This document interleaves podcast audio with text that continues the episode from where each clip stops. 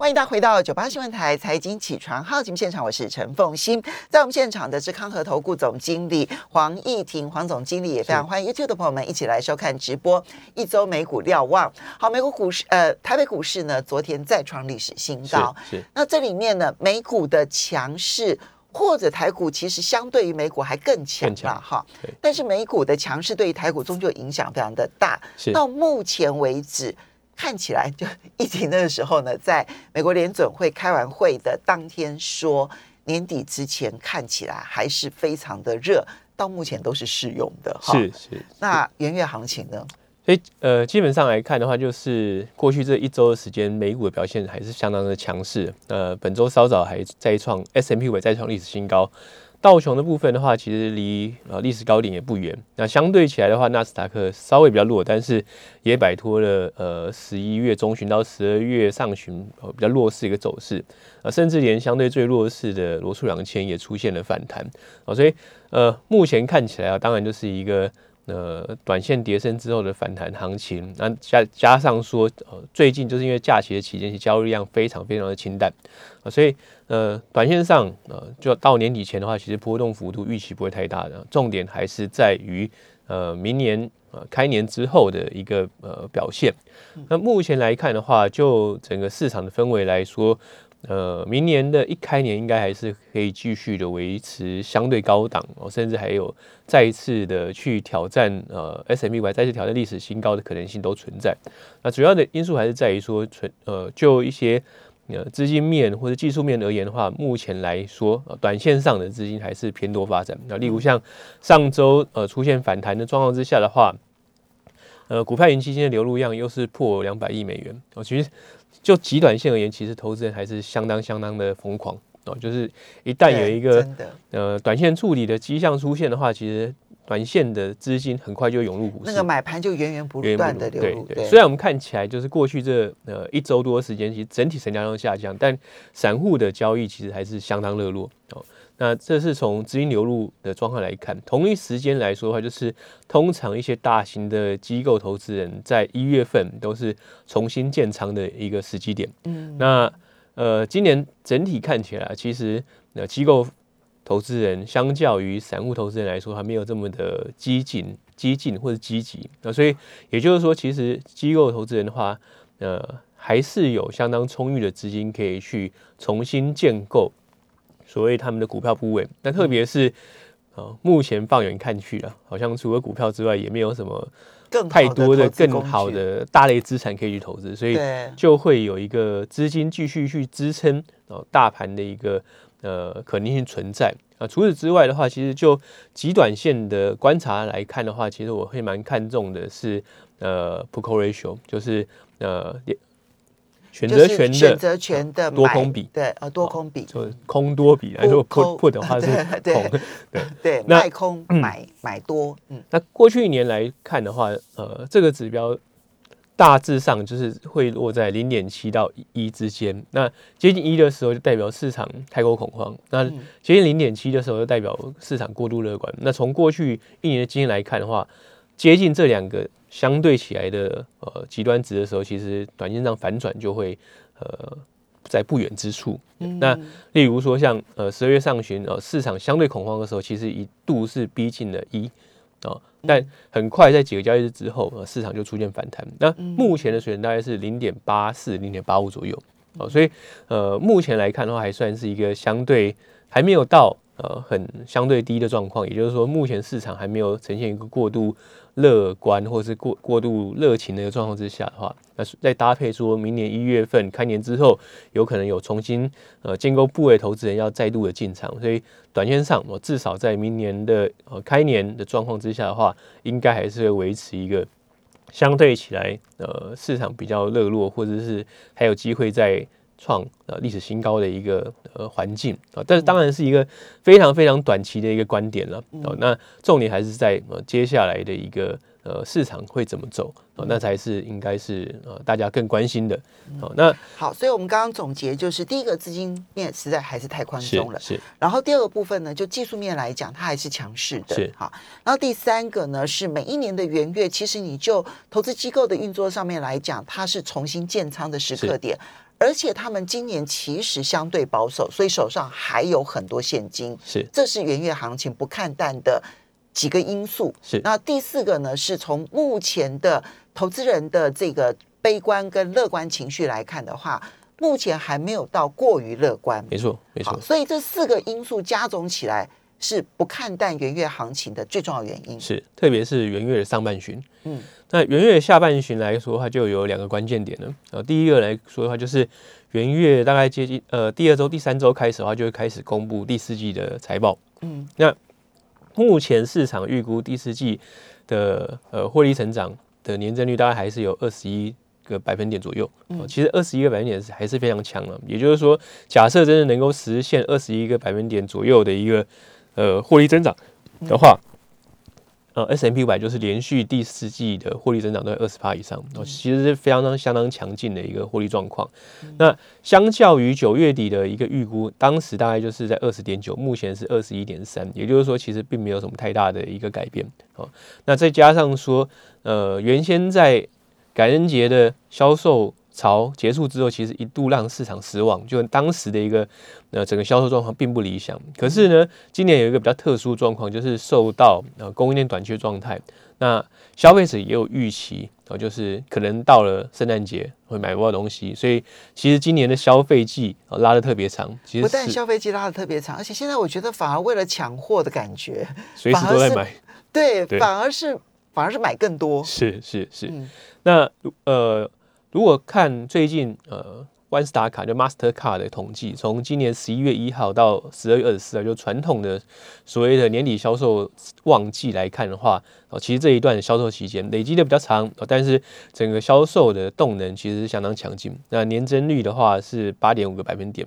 相较于二零一九年，也就是疫情之前还成长了十一个百分点。嗯，啊，特别是在线上销售，也就是在呃电商的部分的话，呃，成长率是更高。哦，所以整个看起来的话，美国民众的消费力道哦，在今年第四季还是呃如常的去呈现，但是不像过往就是集中在可能就是呃感恩节跟圣诞节这个档期，那而是在几乎整个第四季都在做呃很明显消费动作。对，买买买，对，那也就是说，呃，第四季的一个企业财报应该不会太差。哦，就是说第四季目前看起来的一个呃消费动能还算是强劲，那所伴随着就是零售商也好，或是呃呃物品的生产商也好的话，整个销售的或是业绩都不会太太差，所以基本上呃。今年第四季的财报应该还是可以值得让大家所预期。从这个角度来看的话，应该呃明年的一月份呃第二周、第三周开始公布呃企业财报的时候，呃缴出来的数字也不会太差了。所以大致上而言的话，明年的原油行业应该还是可以维持到呃相对比较中后段啊、但更关键的其实是在一月呃二十六号前后的一个联准会的利率决策会议啊，还有在此之前联准会官员可能的一些谈话。那目前呢、其实过去这一周其实并没有太多。一月二十六号二十六号就是呃 FOMC 会议，下一次 FOMC 会议哇，那就台湾快要过快要过年了，快要，过年了，对。好，一月二十六号的 FOMC 会议，那这次 F FOMC 会议的话，呃，当然，因为在十二月份的时候，联准会已经去加大它的一个缩表的嗯。的进程了嘛，所以预期这一次不会有太多货币政策的调整哦。但是更关键的是，第一个，在呃，因为最近过去这一周多的时间，其实并没有联准会官员谈话，那当然是受到假期因素的影响。那重新回到工作岗位之上的话，哦，在下一次的静默期之前，那其实市场就会关心联准会的态度会不会变得更加的鹰派。那毕竟在呃两周之前、一周半之前的话，其实 Walter 有提到非常激进的一个言论嘛，就是他预期他他建议哦可能第三三月份三三月月份的话就要做第一次升息。那这你刚刚讲的 Water 是联准会的理事，理事，对对。那呃，明年来看的话，其实联准会应该会比今年来的更加的鹰派哦。主要的来说，因为他们呃地区的一个联准官员的投票权其实是用轮替的，那明年会有三位呃上呃四位进来了，因为第四位还不确定，因为第四位是目前是空缺的。哦。那会进入的三位的话是 George，然后 Master 跟 Blood 啊，这三位来看的话。最近呃三个月啊，或是最近半年的发言，其实都是相对鹰派的一个言论。哦，所以呃，明年的整个联准会的组成哦，有机会会比今年来的鹰派，那也就是说，接下来联准会官员的态度其实就会更影响市场哦。那呃，当然了，其实这样的一个转变呃。市场已经开始去呃调试调试，或是放在心上了。那也就是说，在呃联准会变得更鹰派之前的话，其实市场还是会把握呃最后。呃，好操作的时候去操作，所以整体看起来，明年一月份应该会是一个呃相对会让投资人满意的一个元月行情。但是接下来的变数就会变多。好，所以刚刚议题呢，前面先告诉大家，我们整理的四点，就是说为什么明年一月好，那是上半旬，对不对？哈，那我想说，那下半旬不好了吗？哎，结果不是，哎，下半旬是。开始就进入了第四季财报，是那所以刚刚叶婷要跟大家解释说，请你仔细观察美国第四季，这我们现在都已经在看到了嘛？十月、十一月、十二月，美国消费者其实是大量采购的，是。所以呢，既然他这边大量采购，虽然供应链瓶颈仍旧存在在那个地方，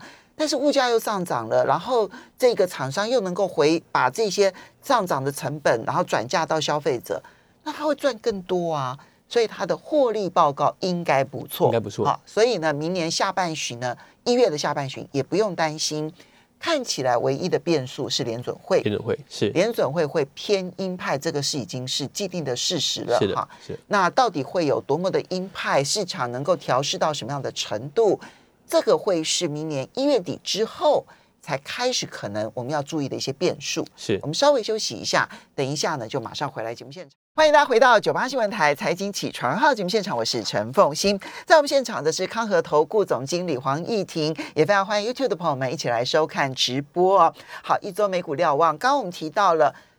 短期，就是明年一月是看起来都很好，对不对？哈，接下来可能就要有比较中期、长期的因素，我们要来跟大家来分享。另外呢，在过呃这个网络上面呢，我们有朋友问到美国疫情。的影响要不要担心呢？目前看起来的话，当然美国的疫情在最近呃是有复燃的现象了。那每天的新增病例数相当多，但如果同时看重症的比例或者是呃新增死亡人数的话，事实上还是维持在相对低点。那呃当然这样说不好了，但是说其实 Omicron 在欧美快速的呃肆虐，不见得是件坏事。那那如果有一部分人真的是用这种，因为如果是以南非的案例来看的话，它基本上已经把 Delta 病毒株排除在呃传染链之上。那因为它相对起来传播力更快、更强势，然后呃潜伏期更短，也就是它传传播更容易了。那再加上说它的一个重症比率是相对比较低的，所以它变得流感化或者是变得呃常态化。呃，其实是有这个趋向出现。那目前看美国的一个防治措施，其实它也没有去做更呃严格的一个经济活动的控管，然后甚至是还更宽，更宽哦，就是说把呃。无无症状者的隔离期还缩短了一半啊，变成五天。所以呃，目前看起来，其实 Omicron 的疫情和病毒株的肆虐，其实对于整个金融市场的冲击，老实说，然后先前十一月到十二月上旬的一个担忧，目前看起来也是过滤过度担忧了。但是呃，